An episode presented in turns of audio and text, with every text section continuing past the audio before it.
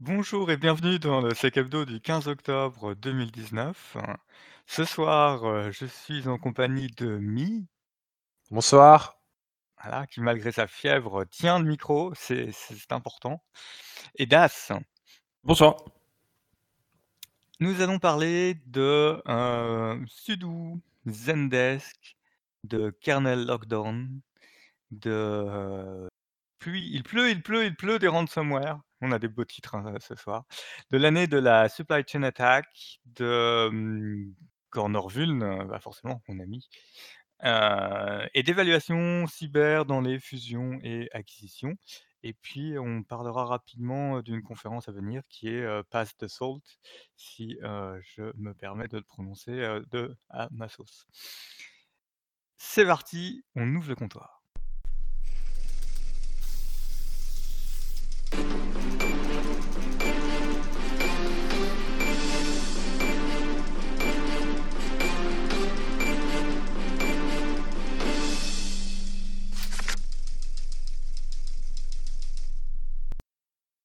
Et on commence avec Das et euh, Sudo qui aurait un petit problème? Juste une vulne légère donc qui a été qui a été remontée hier. La CVE 2019 14287 est donc publique depuis le 14 14 octobre et permet dans un cas vraiment très très spécifique de contourner des restrictions d'utilisation de Sudo. Euh, La syntaxe sudo, est plutôt complexe pour les néophytes, mais en somme, il faut retenir deux paramètres essentiels. En gros, c'est euh, d'un côté la commande que vous voulez pouvoir lancer, et de l'autre côté, l'utilisateur euh, qui, va, qui, va, lancer effectivement cette commande. Euh, donc un exemple de, règle- simple, par exemple, c'est de dire que euh, vous pouvez, vous, lancer la commande Apache en tant que n'importe quel utilisateur, et ça, euh, ça ressemblerait à all Apache. Et dans certains cas, en fait, on pourrait se dire que all Apache, c'est un peu trop. Du coup, à la place, on vous donnerait euh, que all sauf route Apache. Et donc ça, vous pourriez faire tourner Apache en tant que n'importe quel utilisateur, mais pas route. Et en fait, c'est seulement dans ce cas-là que la vulne devient exploitable, puisque dans ce contexte, en fait, tout le monde sauf route, c'est tout le monde sauf le compte de user ID 0, qui est route. Euh, et la vulnérabilité elle-même, c'est que si on passe moins 1 ou alors son équivalent non signé, euh, donc euh, ça ressemble à 4 milliards et des brouettes, à la fonction qui fait le changement de contexte utilisateur, donc qui s'appelle set REUID, euh, pour set real UID, en fait c'est comme si on lui passait 0. Et donc Magie, en demandant à faire sudo avec le user ID moins 1, on fait tourner une commande en tant que root, alors que bah, à la base root il avait, il avait pas le droit de tourner la commande. Alors, c'est pas grand chose de plus qu'un petit bug amusant. Euh, je pense qu'il a, il a très peu d'impact. En fait, j'ai jamais vu cette configuration. Euh, c'est une configuration. Ah, je t'ai Euh, perdu. Allô, allô? Ouais, je t'ai Ouais. perdu, fait une conf. Das, on t'entend, mais ça a Ouais. coupé à configuration. Ça a tu la configuration. que Euh, ouais, c'est ouais, c'est vraiment une configuration hein, qu'on qu'on voit jamais. C'est une configuration qui fait vraiment euh, vraiment bricolage. Euh, faut juste s'attendre à ce que ce soit genre une étape dans la prochaine VM qui va sortir sur Box. Euh, un, un- un petit truc qui peut faire réfléchir par contre, c'est que euh, c'est vraiment un argument de plus contre l'utilisation des blacklists. Typiquement, c'est le genre de truc qui n'arrive pas si on avait euh, nommément euh, donné tous les utilisateurs qui ont le droit de lancer la VM plutôt que de dire tout le monde sauf machin. Euh, ça, le, fait d'utiliser des bon, bah, enfin, d'utiliser des blacklists nous ouvre à ce genre de, problématiques plus loin. Ok, donc si on veut des tips sur les prochains défis, finalement, écoutez le comptoir sécu, ça vous fera gagner du temps. Alors, fuite de données, pour revenir à des trucs sympathiques, Zendesk qui a publié un advisory. Donc Zendesk, c'est un outil de ticketing, enfin d'assistance client en français, qui a republié une fuite de données qui aurait eu lieu en 2016, qui, d'après mes notes, bon, au début, avaient dit qu'ils cernaient à peu près 15 000 comptes, mais ils ont aussi vu que il y a 7000 comptes pour lesquels il y a des, informations d'authentification qui ont été, accédées ou, enfin exfiltrées. Mais parmi ces comptes, bah, il y en a qui correspondaient à des comptes d'essai et donc qui étaient déjà expirés. Sauf que, ben, si, vous réutilisez le même mot de passe, partout, ben, voilà, c'est parti avec. Il y a des choses sympas aussi, heu, qui sont glissées un peu dans l'advisory, c'est: «Ah oui et puis il y avait aussi, heu, quelques, heu, certificats TLS, quelques clés TLS, hem» «qu'on utilise, pour, faire de enfin pour publier les les desks, l'interface web, sous votre domaine. Mais bon, la plupart d'entre eux, sont déjà expirés, hein». Sauf que du coup, ça veut dire que depuis 2016, il y a des gars qui avaient, alors a priori des clés privées, mais c'est pas écrit comme ça. Donc c'est assez difficile de comprendre si pour que ça figure dans, l'advisory pour moi, c'est que c'est la clé privée parce que sinon si c'est la clé publique, on s'en fout un peu. Donc voilà, il y a des trucs assez sympathiques et ils disent qu'ils ont notifié avant le 1er, heu, novembre, ça? Non, c'est si tu as un compte avant le 1er novembre, voilà, si tu avais un compte avant le 1er novembre heu, donc ils ont notifié tous leurs clients qui avaient des comptes avant le 1er novembre. Tu pourrais t'intéresser, heu, de vérifier, s'il y a eu un mauvais usage, de ton compte et de tout ce qui utiliserait le même mot de passe, et de tes certificats TLS si tu en as, uploadé. Heu, donc c'est pas neutre, hein, comme, heu, comme publication, c'est pas juste: «Oups, on a des identifiants qui sont sortis», c'est, on a aussi des des clés qui permettaient de s'afficher sur un autre site avec, avec votre nom quoi, avec votre nom de domaine. Voilà, petite nouvelle sympathique, de la de ce de la semaine et on replonge dans la technique avec une nouvelle feature du Linux kernel, hein, c'est ça le le lockdown? Ah ouais, ouais, ouais, bah, j'aurais eu une transition puisqu'on va reparler de de root sur Linux, c'est dommage, hein. Ah, c'est dommage. Heu, alors là, à partir du kernel 5.4, il y a une nouvelle feature qui s'appelle le kernel lockdown. Heu, historiquement, sur un kernel vanilla, heu, Linux, heu, le compte root en fait a toujours eu les privilèges maximum et inaliénables. Il y a bien eu quelques tentatives de restreindre ces privilèges, on les retrouve un petit peu dans l'industrie, donc là, typiquement GRC, SE Linux, à part mort. Mais il y a rien qui a eu gagné suffisamment en fait de traction pour être mis en standard, heu, dans la mainline, heu, du kernel. Et là, cette feature qui vient d'être mergée, en fait, elle était déjà en attente depuis, heu, depuis 7 ans. C'était un ingénieur de Google, qui avait des qui avait déjà, submit ces patchs-là, en 2000, heu, 2010 ou 2012, je me souviens plus. Être parce ouais. Alors c'est pas la première fois, hein, qu'il y a des patchs, sur Linux qui prennent, heu, qui prennent un un bon moment. Mais là, c'est un bon record quand même. Heu et Linus en fait avait toujours été contre, heu, ce genre de verrouillage puisque, mmh, c'était une philosophie de dire, heu, root peut faire absolument ce qu'il veut. Mais là, comme les distributions ont commencé un petit peu à implémenter ça de manière indépendante, chacun dans leur coin et qu'il y a quand même un sacré paquet de distributions, heu, je crois qu'il a trouvé que c'était plus sage de rapatrier ça dans la mainline plutôt que de devoir gérer 10 modules différents qui essayent de faire la même chose par 10 personnes différentes. Alors, comment ça va fonctionner? Heu, j j'ai pas eu le temps d'éplucher, heu, bien bien tout, mais en fait, on vient protéger très tôt dans le process de boot le kernel, donc avant qu'on puisse faire des Camaloc et on fonctionne en 2 modes. Heu, le 1er qui sera un mode d'intégrité, donc là, le user space pourra pas venir modifier le kernel qui tourne et le 2nd qui est un mode de confidentialité. Le user space ne pourra pas venir sortir certaines informations du kernel. Heu, pour donner des exemples, heu, un peu gore techniques, heu, ce sera plus possible de venir écrire dans devmem ou dans devkmem. Ce sera plus possible d'accéder aux aux IO aux aux IO ports, heu, raw. Ce sera plus po possible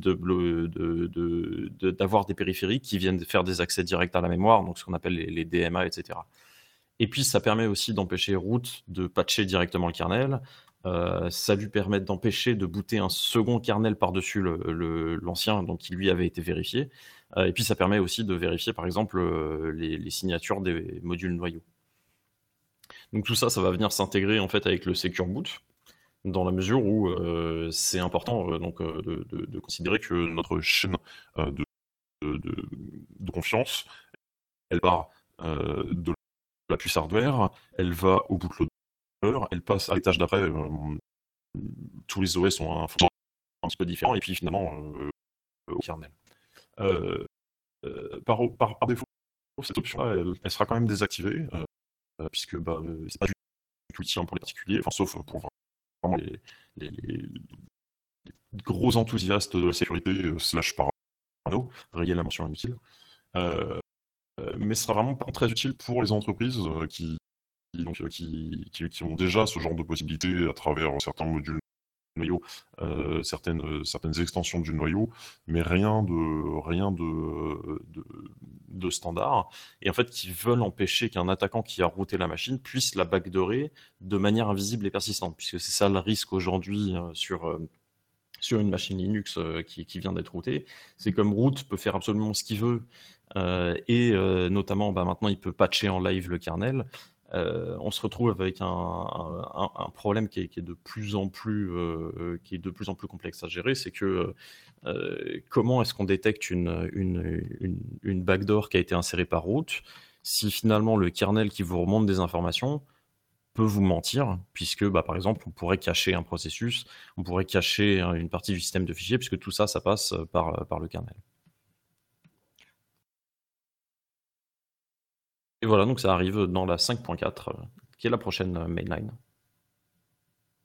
Ok, donc la différence par rapport à Parma ou Linux où tu écrivais tes politiques et c'était qu'est-ce que le userland a le droit, enfin quels appels système peuvent être passés, enfin en tout cas pour ce Linux, c'est un peu plus compliqué que ça, mais... Euh, Alors, il n'y a pas un overlap à 100% entre les deux. le, but est un peu le même, c'est de restreindre les privilèges de route. Maintenant, euh, Linux c'est quelque chose de très compliqué qui fait absolument tout. Euh, je pense que le kernel lockdown n'a pas la prétention d'aller aussi loin. Le kernel lockdown, il est vraiment là pour limiter euh, les accès. Des magouilles qu'on peut faire dans le noyau, quoi. Bah, c'est des magouilles qui sont légitimes. Euh, mais effectivement, c'est ces magouilles-là qu'on veut sortir. Donc, c'est les accès directs à la mémoire par un moyen ou par un autre, hein, que ce soit un utilisateur ou un périphérique. Et c'est le, live patching ou, ou insertion de modules noyaux euh, non signés. Ok, on verra comment ça se, comment ça se déploie petit à petit dans la communauté. Bah, a priori, c'est comme c'est qu'en en, deux modes, et euh, j'ai regardé un petit peu les, options de conf derrière, il y a, finalement peu euh, d'impact. si on est sur des machines qui font pas de, de, donc de, de très grosses performances et donc qui ont besoin d'accès direct à la mémoire ou de, choses comme ça. Hein. Typiquement, 99% des machines qui sont déployées n'ont euh, pas d'accès légitime à dev même, euh, etc. Euh, ce, sera painless en fait. Oui, donc ça devrait être plutôt bien déployé. Je m'attends à ce que ce soit pas compliqué. Ouais. Ok. Mi, c'est un jour de mauvais temps. Mmh. S'il n'a pas sombré dans l'inconscience et qu'il réactive son micro, c'est bon. Non, non, je suis là. Un jour de mauvais temps. Ah oui, oh putain, ah, la transition. c'est pas mal. donc on va parler ransomware. donc le titre c'est Il pleut, il pleut des ransomware. Je t'ai inspiré. donc on va parler bien sûr de l'attaque qui fait le tour des médias français parce que tout le monde a peur que ce soit un TV5 Monde bis. Et du coup on va parler de M6 Group. C'est une enquête qui est en cours officielle, hein, qui a été ouverte pour extorsion et un autre chef d'accusation. je crois que c'est maintien, maintien et intrusion dans un système d'information automatique de traitement de données. Globalement, ce qu'on sait, c'est que c'est un ransomware qui a attaqué le groupe N6. Il y a différentes sources qui parlent de différents modes opératoires et de différentes possibilité de familles de ransomware qui les ont attaqués. Ce qui est sûr, c'est qu'ils n'ont plus aucune ligne téléphonique, qu'on leur a demandé de ne pas allumer leur PC. c'est tellement craint par leurs collaborateurs ou même entreprises qui bossent avec que TF1 s'est fendu d'un communiqué quand même interne. Le pôle sécurité de TF1 en interne s'est fendu d'un communiqué en disant qu'il ne fallait pas communiquer avec M6. Donc ne rien ouvrir et ne pas communiquer avec eux. Euh, pour l'instant, les pistes vont sur euh, du ransomware ciblé. Euh, la date d'intrusion, on ne sait pas. ce qui est intéressant de noter, qui est peut-être totalement fortuit, mais quand même intéressant de noter dans le contexte actuel, c'est que cette chaîne a été là pour diffuser le match France-Turquie dans le contexte qu'on connaît en géopolitique. Euh, le communiqué de M6 exact, hein, pour garder les mots de M6, c'est le groupe M6 a été la cible samedi matin d'une attaque informatique malveillante, ce qui est assez drôle quand même, je connais pas d'attaque informatique bienveillante. Oui, c'est c'est pas un malware qui patch tes trucs Bah ouais, euh, il y en a qui virent d'autres malwares, hein, c'est pas mal. Puis il y a la gendarmerie, ils Ah, si, du coup, j'en connais un, celui qui avait attaqué les IoT euh, pour patcher. Mais bon, après, on, après, on a vu qu'il avait déployé euh, un truc euh, custom, donc c'est pas vraiment bienveillant non plus. donc pour la suite du communiqué, l'intervention rapide et efficace de nos experts en cybersécurité a permis de continuer à assurer la bonne diffusion des programmes sur l'ensemble de nos antennes et TV radio. Euh, toutes les équipes du groupe sont mobilisées pour établir le bon fonctionnement de tous nos équipements et moyens informatiques. D'accord, donc ils n'ont pas eu de perte euh, de, diffusion, quoi.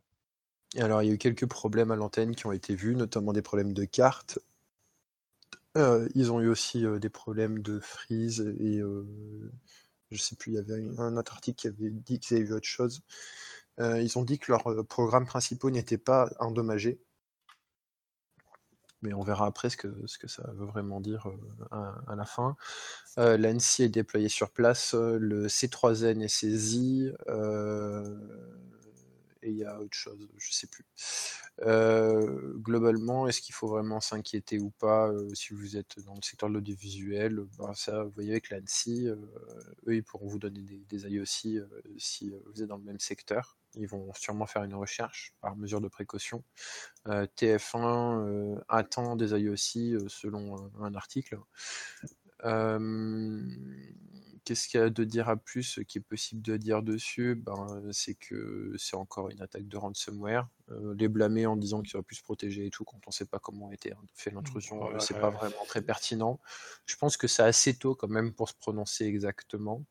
mais a priori, il y aurait eu demande de rançon. Euh, même si ça a été euh, euh, infirmé par M6. Voilà. Après, du coup, ce qu'on ce qu'on ce qu'on voit et qu'on en reparlera dans dès qu'on arrivera à diffuser nos comptes rendus des assises, c'est que dès que vous êtes touché, les entreprises avec qui vous travaillez, donc vos différents partenaires, et qui apprennent que vous êtes touché, leur première réaction maintenant, c'est de couper tous les liens que ce soit du mail, c'est de dire à tout le monde, VPN aussi. quand ça ira mieux, on verra, on verra ce qu'on fait pour ouvrir. Les VPN entre sous-traitants, les, interfaces web de commande, par exemple, les, les liens de, transfert de fichiers, les hébergements, bref, tout ce que vous avez en commun avec vos contracteurs, tout saute vous vous retrouvez isolé, ce qui n'est pas forcément des fois une bonne chose parce que vous avez besoin de ces contracteurs pour pouvoir vous aider à faire certaines opérations et c'est compliqué. Dans ce, sens-là, et puis tu as dans l'autre sens aussi, euh, quand, euh, quand tu es contracteur ah oui. pour, euh, pour un éditeur, là typiquement c'est arrivé à Altran, les mecs étaient au chômage technique puisqu'ils n'avaient plus accès au réseau Git de la moitié des boîtes de France. Hein. Ah Altran. Pardon. du coup, euh, c'est intéressant et en même temps, on va pouvoir revenir euh, sur deux autres attaques de ransomware qui sont en cours actuellement. Donc, il y en a une qui est chez euh, PBCom. Alors, exactement, le nom de la société, c'est Pitney Bowes. a priori, ça a rendu, selon leur communiqué, attaque malveillante de ransomware qui a rendu tous les systèmes inopérants, perturbé l'accès des clients à nos services. Il y en a sur Twitter qui avaient pris des screens en disant qu'ils pouvaient rebooter leur scannet. Bah, ça marchait pas donc il ne pouvait pas faire de l'expédition. et ensuite, alors celui-là, je l'ai mis, il est peut-être un peu vieux, mais moi j'ai bien apprécié parce qu'ils ont quand même donné un chiffre, un intervalle hein, exactement, une intervalle. et donc, ils ont donné, il faut que je vous retrouve le chiffre, c'est génial, quand il y a trop de pubs, on ne retrouve plus. Donc, par semaine, entre 3 et 4 millions de pertes pour le groupe Rhine Metal Group, et c'est un groupe dans le secteur automobile. euh, qui fait des pistons, des blocs, moteurs, enfin d'autres choses comme ça.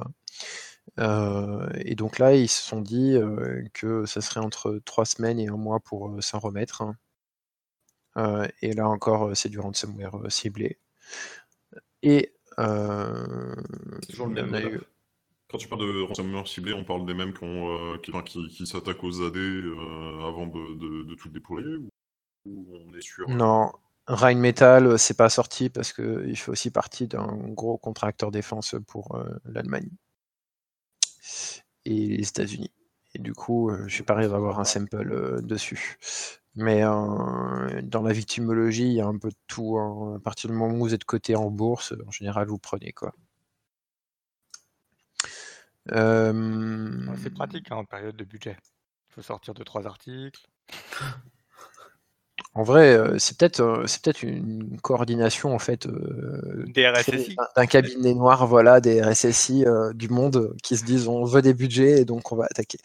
Non, je rigole. Alors c'est une fabulation totale.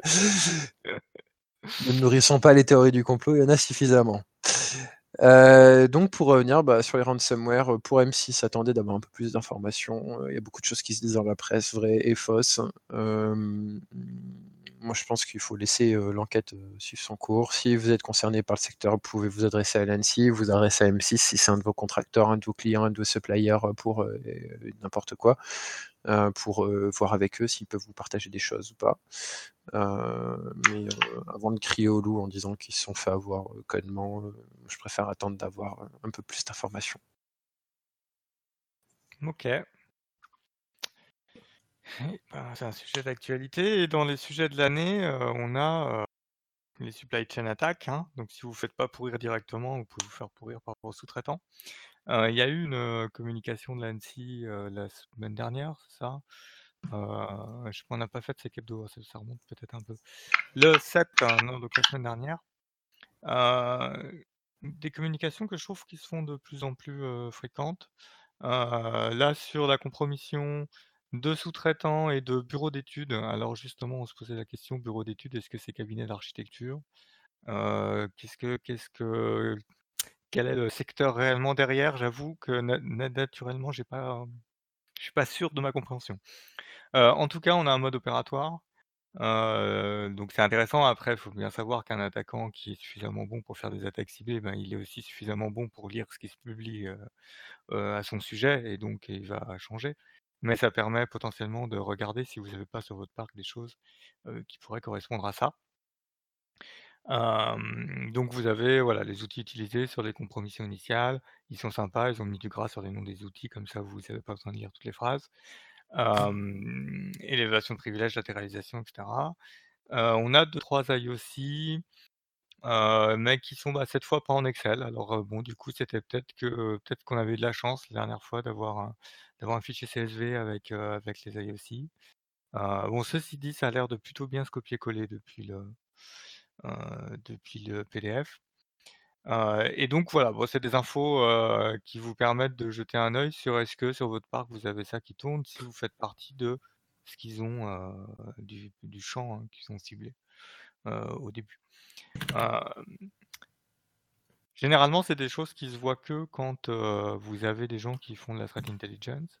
là, en mettant un peu plus ces publications, je pense que ça va permettre aussi une prise de conscience que ah oui, il faut faire de la veille sur la manière dont les attaquants se comportent. et pas juste attendre qu'on sonne à votre porte en disant ah vous avez un problème. voilà. Donc juste pour signaler que si vous voulez voir un rapport avec les différentes phases de la kitchen, quels outils sont utilisés, si ça peut vous illustrer une attaque réelle, ben voilà, c'est là, c'est dispo. C'est en français et en anglais. Chose qui est aussi rare mais de plus en plus fréquente provenant de l'agence. Moi je fais que des news courtes ce soir. Hein. Ben, juste avant qu'on switch sur la précédente, moi je tiens quand même à, mettre un point dessus. L'ANSI a ouvert officiellement son slash CTI et donc va publier tous ses rapports CTI. Si, si, si tu regardes ton ah lien, c'est un slash CTI dedans. Ah ouais Voilà. Donc les rapports CTI de l'ANSI seront publiés à cette adresse-là. Ah, c'est cool. Les rapports publics, hein, j'entends. Oui, oui, c'est ceux qui sont TLP White. Hein. Non, on va pas. Si vous mettez CTI-private, ça va pas marcher, hein, je vous le dis. Il y en a qui ont essayé. Est-ce qu'ils ont eu des problèmes? Ah, ça. Ils sont plus là pour en parler. Euh, Cornerville. Allez, qu'est-ce qu'on a de sympa euh, cette semaine? Ah, c'est encore à moi? Bah ouais, ouais, c'est pour t'achever avant que tu sombres sous la fièvre. Je sombre, déjà. Euh, donc, il y a deux CVE qui m'ont particulièrement euh, retenu l'attention. Donc, la CVE 2019-16-278, qui est un directory transversal leading to remote code execution, et la CVE 2019-16-279, qui est un déni de service, et qui concerne un serveur HTTPD qui s'appelle NHTTPD, c'est classique, et qui est contenu dans beaucoup, beaucoup, beaucoup, beaucoup de petits IoT de merde, tout comme on aime. Et donc bah là, ça va y aller en exploitation, je pense. Donc il va falloir surveiller ça. Ah, si vous surveillez du, du, botnet, hein, en test, il y en a déjà eu qui ont été vus juste après la publication, genre quelques dizaines d'heures après, ça commençait déjà à faire un peu de tentative d'exploitation. Et notamment aussi du DOS, hein, parce que c'est marrant. et enfin, non, ça c'est le lien de ça. Il y a une vulnérabilité aussi sur OpenSSH en Preot XMSS Integer Overflow. En gros, c'est quand il parse des clés privées et publiques, hein, si vous laissez la personne le faire. Derrière, quand vous allez créer une VM automatique, enfin c'est un cas d'usage vraiment un peu spécifique. Hein, je vais essayer de vous retrouver mon lien qui était là. Le cas d'usage qui donnait, CCC. Voilà, ici, ce serait automatiquement utilisé lors de la création de nouvelles VM. Et en gros, pour lui, les cas d'usage, ça serait Azure Key Vault, Amazon Management Service, KMS, Cloud Key Management Service by Google Cloud, et n'importe quel service de management de clés qui permet à un utilisateur d'uploader sa paire de privé public. Euh, pour le SSH. Et enfin, euh, le relou est de retour. Euh, actuellement, il y a deux acteurs qui exploitent les vulnérabilités VPN. S'il vous plaît, patchez vos foutus VPN. Il y en a encore 261 en France. lors du dernier recensement qui date de hier ou de ce matin, je ne sais plus. il y a de l'acteur notamment étatique et du cybercrime aussi. Donc patchez si vous voulez pas vous retrouver par terre. Parce que là, au niveau des infections, on n'est pas sur des tentatives. Ah oui, hein, pour les IP attaquantes, c'est pas des IP attaquantes qui vont juste tester si vous êtes vulnérable. Des IP attaquantes qui vont directement rechercher votre ETC e password comme on aime. donc patcher encore une fois les vulnérabilités VPN SSL. Donc vous avez FortiGate, vous avez le Palo Alto, vous avez le plus secure, et j'en ai oublié un. Là, on en est quand même à trois mois hein, euh, après la, première, euh, la première exploitation dans la nature. Donc, euh, enfin, ce qui reste, c'est troué ou c'est du, c'est du honeypot. Hein. alors, pour information, très récemment, début octobre, il y a eu une campagne. je ne sais pas si elle a été décrite ou pas dans les médias, mais c'est trouvable en Intel open source d'un attaquant étatique qui l'utilise après pour déployer un malware wiper sur les infras de la victime. Donc je serais vous, je ferais quand même bien attention si vous n'avez pas patché encore ces VPN. pour rappel, hein, l'ANSI vous avez quand même dit que si vous ne pouviez pas les patcher, envisagez le scénario de les arrêter ou de les déconnecter. C'est peut-être pas une mauvaise idée quand même. Mais surtout, c'est pas un conseil qui donne souvent. Quoi. Voilà. Et puis, bien sûr, les vulnérabilités Adobe. Je j'ai pas regardé le patch, mais j'ai vu qu'il y en a pas mal qui sont sortis. j'ai deux Ouais, donc c'est un out of bound, donc ça arrive pas par Windows Update, enfin pas tout de suite, et c'est marqué sur la fenêtre qui pop si vous avez laissé votre auto-updater flash. Ça vous dit bien. si vous voyez ça et que vous avez des auto-updates, ça arrivera que dans 40 jours ou je sais pas combien de temps là sur votre poste. on vous recommande de cliquer tout de suite sur télécharger. Hein. donc j'avoue quand tu vois la fenêtre, tu dis on va vérifier qu'est-ce que c'est comme programme et où ça m'emmène. Mais, mais oui, ils ont sorti, je sais plus, 80 vulnes, dont, dont une soixantaine On m'a dit 45 ou 48 critiques. Voilà. J'ai pas de, de Ah. tête euh, Donc, euh, exacte. critique, hein, ça veut dire que dès que vous avez un plugin Flash dans un navigateur, euh, c'est la misère, sauf que les navigateurs commencent à couper. Donc, en gros, si vous avez encore des gens qui ont Internet Explorer, parce que ça, ça, en fait, il y en a beaucoup. Je me suis aperçu de ça récemment, moi. C'est que euh, on a beau avoir des Pourtant, la part de marché a baissé hein, d'Internet Explorer. Bah ouais, chez le grand public, mais en entreprise, en fait, quand tu regardes un peu tes logs, tu vois que les mecs, ils ont beau avoir plein de navigateurs modernes, ils utilisent toujours le vieux navigateur, quoi.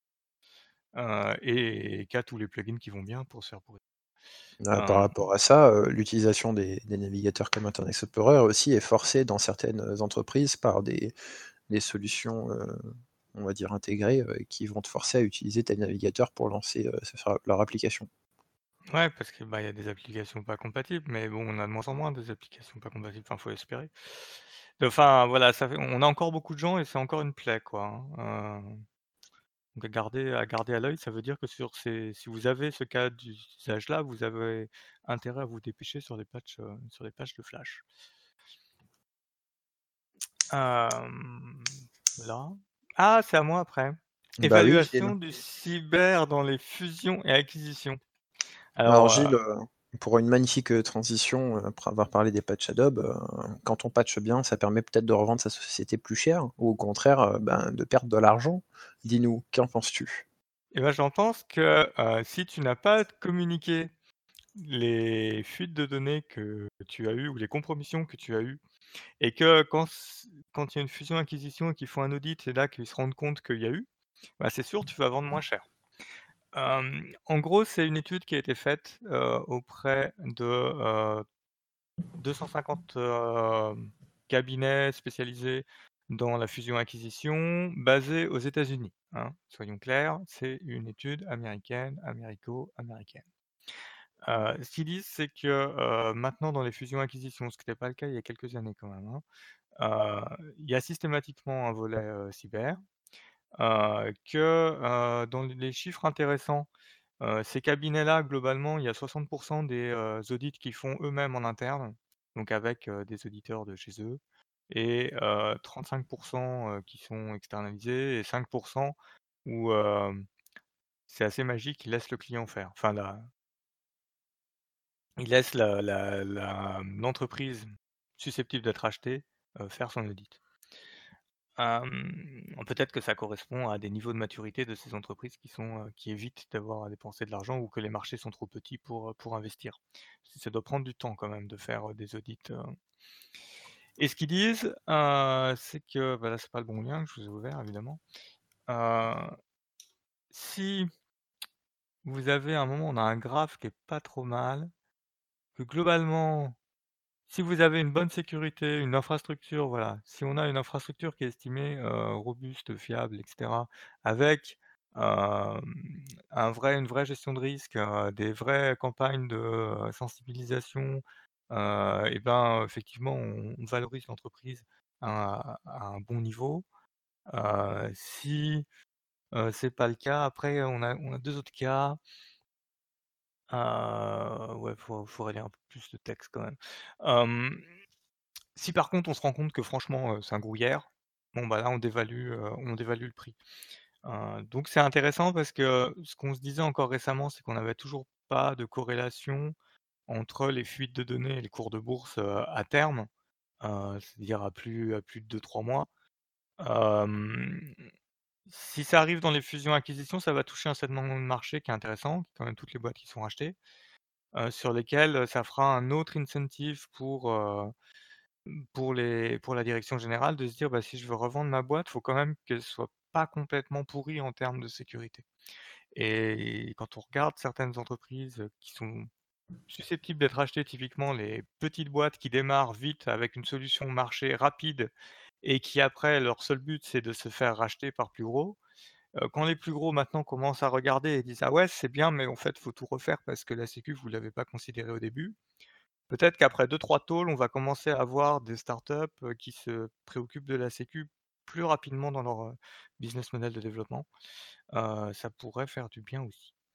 Du coup, ce que tu es en train de nous dire, c'est que avant d'acheter une boîte, tu, tu l'attaques et comme ça, tu la payes moins cher? Mais non. Non, tu Non Avant d'acheter une Ah, boîte, on lui fait passer un audit. C'est Oui, un exercice. Non, un, un On audit. ne sait pas comment ils auditent. Hein. C'est pas, pas écrit. Voilà. Euh, ce qu'on peut donner comme exemple, euh, moi je sais que si je m'en rappelle bien, euh, Verizon a payé moins cher son rachat euh, de Yahoo euh, dû au fait que euh, il s'était fait poutrer. Et encore, ils l'ont payé trop cher. hein. Parce qu'au final, quand ils ont étendu, c'était tous les comptes qui avaient été pourris. Et, et donc, euh, il n'y a pas longtemps, ils ont dit Ouais, bah, on a quand même payé trop cher. La la la la. Mais euh, ouais. Non, c'est intéressant. Alors, je pense que c'est des audits euh, encadrés, euh, contractualisés, etc. hein. Après, qu'est-ce qu'ils font réellement, on ne sait pas. Le rapport, il est quand même assez succinct. Donc, on ne sait pas quel est le niveau de détail, dans quel niveau de détail ils rentrent euh, dans, le, dans leur évaluation. Maintenant, la question, c'est est-ce que c'est des cabinets qui sont missionnés par l'acheteur ou est-ce que c'est des cabinets qui sont missionnés par les deux et euh, pour éviter effectivement l'effet de noircir le tableau pour réduire le prix? Euh, bon. Après, dans, dans tout ce qui est due diligence, généralement, c'est assez neutre et, euh, et factuel. Parce qu'après, c'est mis sur la table pour négo, donc il y a des arguments des deux côtés. Si on détruit le rapport en disant non, mais attendez, vos éditeurs, tout ce qu'il y a dans votre rapport, c'est faux, ça, passera, ça passera moins bien. Mais oui, ça commence à être euh, intéressant parce que la, Sécu se retrouve euh, finalement de plus en plus mise en avant avec différents acteurs, différents niveaux. Et donc petit à petit, entre les réglementations, les gens qui veulent racheter des boîtes, euh, on va commencer à plus avoir trop le choix que de faire des trucs décents. Maintenant, il n'y a plus qu'à trouver les gens pour faire des trucs décents et les laisser travailler. C'est une logique business qui se tient en même temps parce que si toi, tu as des fournisseurs, tu as des clients qui ont des contraintes de sécurité un peu fortes et que du coup, tu, la boîte que tu as acquis, il va falloir que tu la sécurises et il va falloir, ça va te coûter très cher de taffer dessus, bah, tu as peut-être envie de limiter aussi ce, cet aspect-là. quoi. Ouais, tout à fait. ouais. Déjà que tu as les coûts de l'intégration dans ton infrastructure en général, euh, ça Ouais. hein, donc, euh, Puis bon, si après, plus, faut une faire fois la que tu l'as sécu, acheté, euh. euh, c'est ta marque aussi qui prend un coup derrière, quoi. T'auras beau dire, euh, oui, mais c'est un truc que j'ai acheté il y a deux ans qui s'est fait pourrir. euh, si tu l'as fusionné et donc que c'est sous ton logo, sous ta marque, c'est toi qui prends les coups. hein. C'est qui qui s'est fait péter il y a pas longtemps euh, Enfin, qui s'est fait péter, qui a dû faire un communiqué. euh, un gros groupe qui avait racheté une boîte il y a deux ou trois ans et qui a eu une fuite de données et, et c'est ressorti il y a pas longtemps. Il y en a trop. Ouais, mais ça, ça- ils avaient essayé aussi de dire dans, dans le communiqué, c'est pas nous, c'est pas nous. Pas Euh, nous. C'est pas nous. Enfin, faudrait que je te retrouve. C'était pas mal. J'avais bien apprécié le euh, entreprise euh, qui fait partie du groupe mais racheté. euh, Enfin, il y avait deux lignes de, de justification quoi. Ouais. Euh, sans transition, conférence. Conférence, euh, passe de Salt. Euh. Ouais. Bon, c'est juste pour annoncer que les dates du euh, Pass the Salt euh, sont tombées. Ouais, on t'a perdu. Enfin, je sais pas si c'est que moi, mais moi en tout cas, je t'ai perdu. Galadrim, nous ne t'entendons plus. Il a disparu. Et test, un, deux. Oui, on te. Ah oui. Donc les dates sont sorties. Et qu'est-ce que c'est, Pass de Salt? Alors, Pass the Salt, c'est une euh, conférence de sécurité euh, orientée euh, sécurité et logiciel libre. Ça coupe, ça coupe. Hein. C'est un peu con. Ah, désolé. Ah, on disait que c'était orienté logiciel libre. Pour l'instant, ça, on avait compris, c'était pas mal. Euh, du 29 juin au 1er juillet à Lille. Euh, Il y a le programme ou pas hein? Attends, ça c'est. Euh, le programme n'est pas encore sorti, je crois pas. Donc conférence, workshop, networking, bon, comme toutes les confs. Euh, tac, donc Final Year Workshop.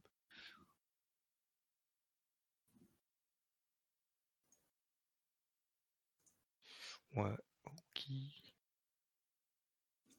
Allô nos, alé- nos aléas de Discord. Ouais, non, tu sautes. euh, quand on arrive à voir un mot, c'est bien. Euh, Ok.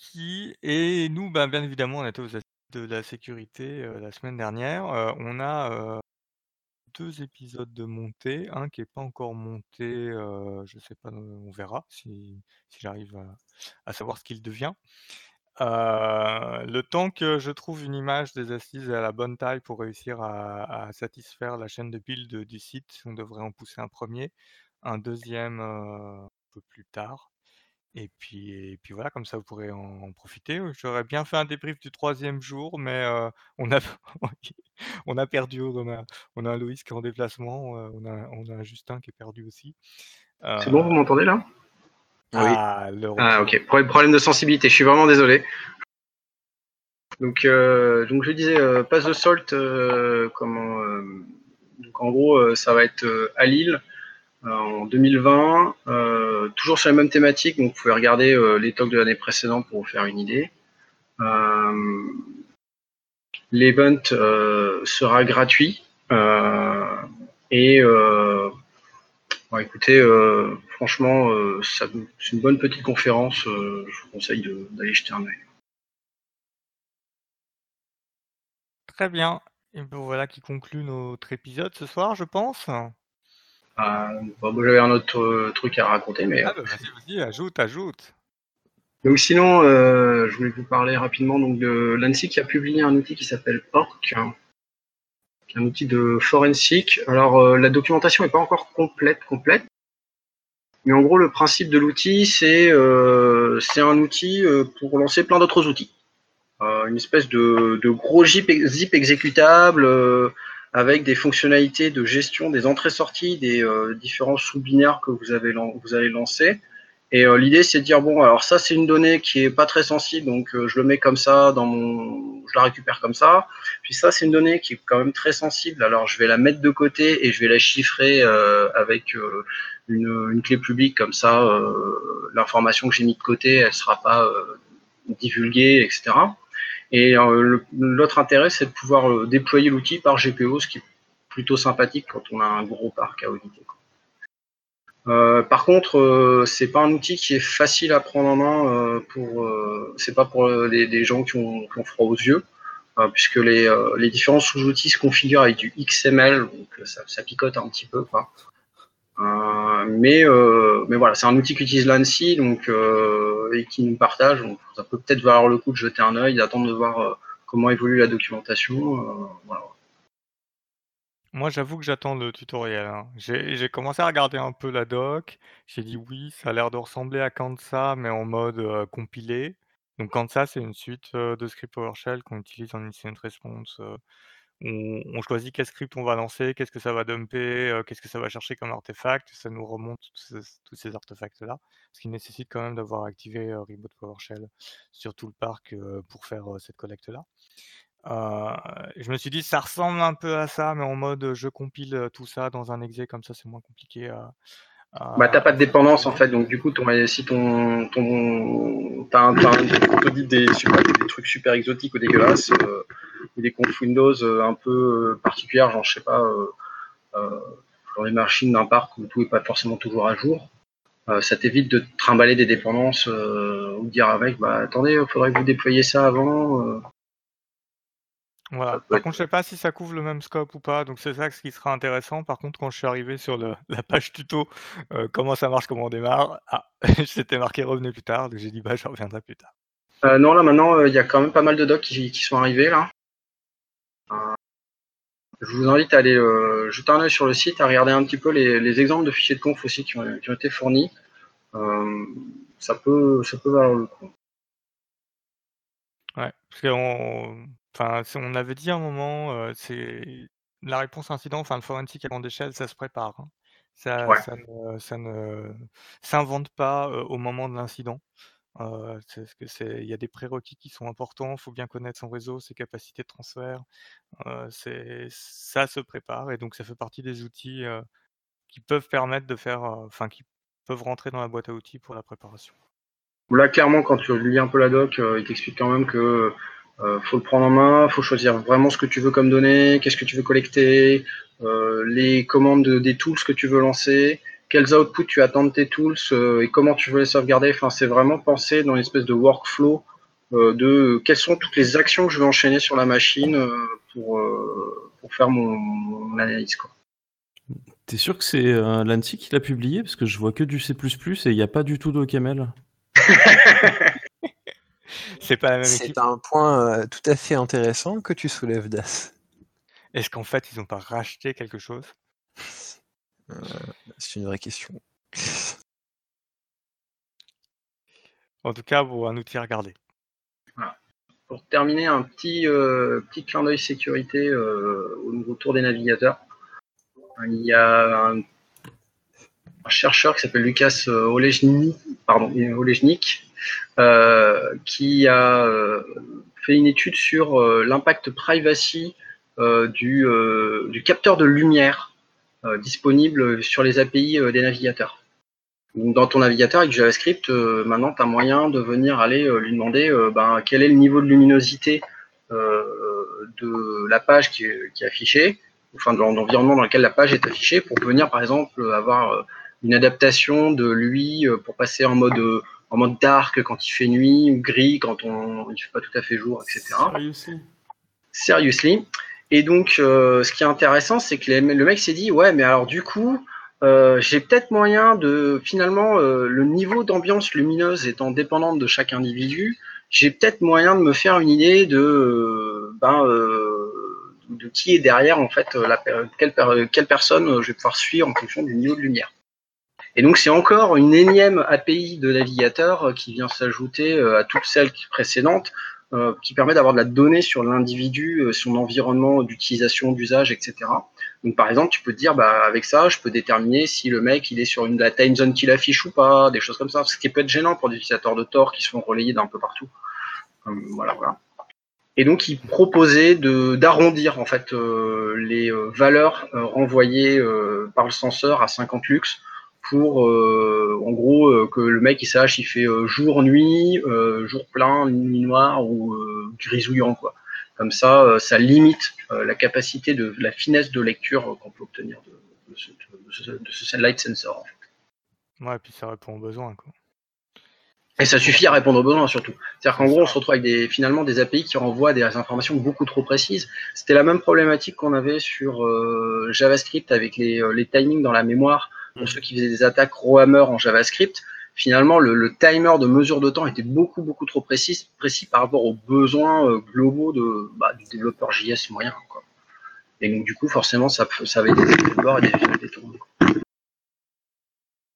Euh, pour euh, faire une suite à ce que tu dis, Galadrim, hein, pour information, Google, dans ses derniers drafts et comments sur ça, a euh, décidé de finalement euh, interdire euh, l'accès à ce, ce capteur. C'est cool. Il l'a publié hier, euh, Lucas. Ah ouais. Je peux te retrouver le truc. euh, Donc il a fait, il a fait sa privacy analysis. Bah là, on a le lien de son, son analyse là. Lucas Olechnik. euh, bon, sachant Ouais. que c'est son blog, je pense que c'est ce qu'il- Euh. Ah oui, parce qu'il a analysé la, la, la loi internationale aussi des. euh, Ouais, ici. bon, enfin bon.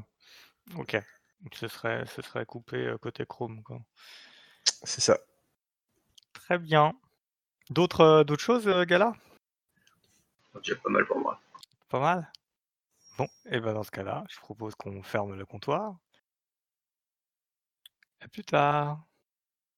Bonsoir.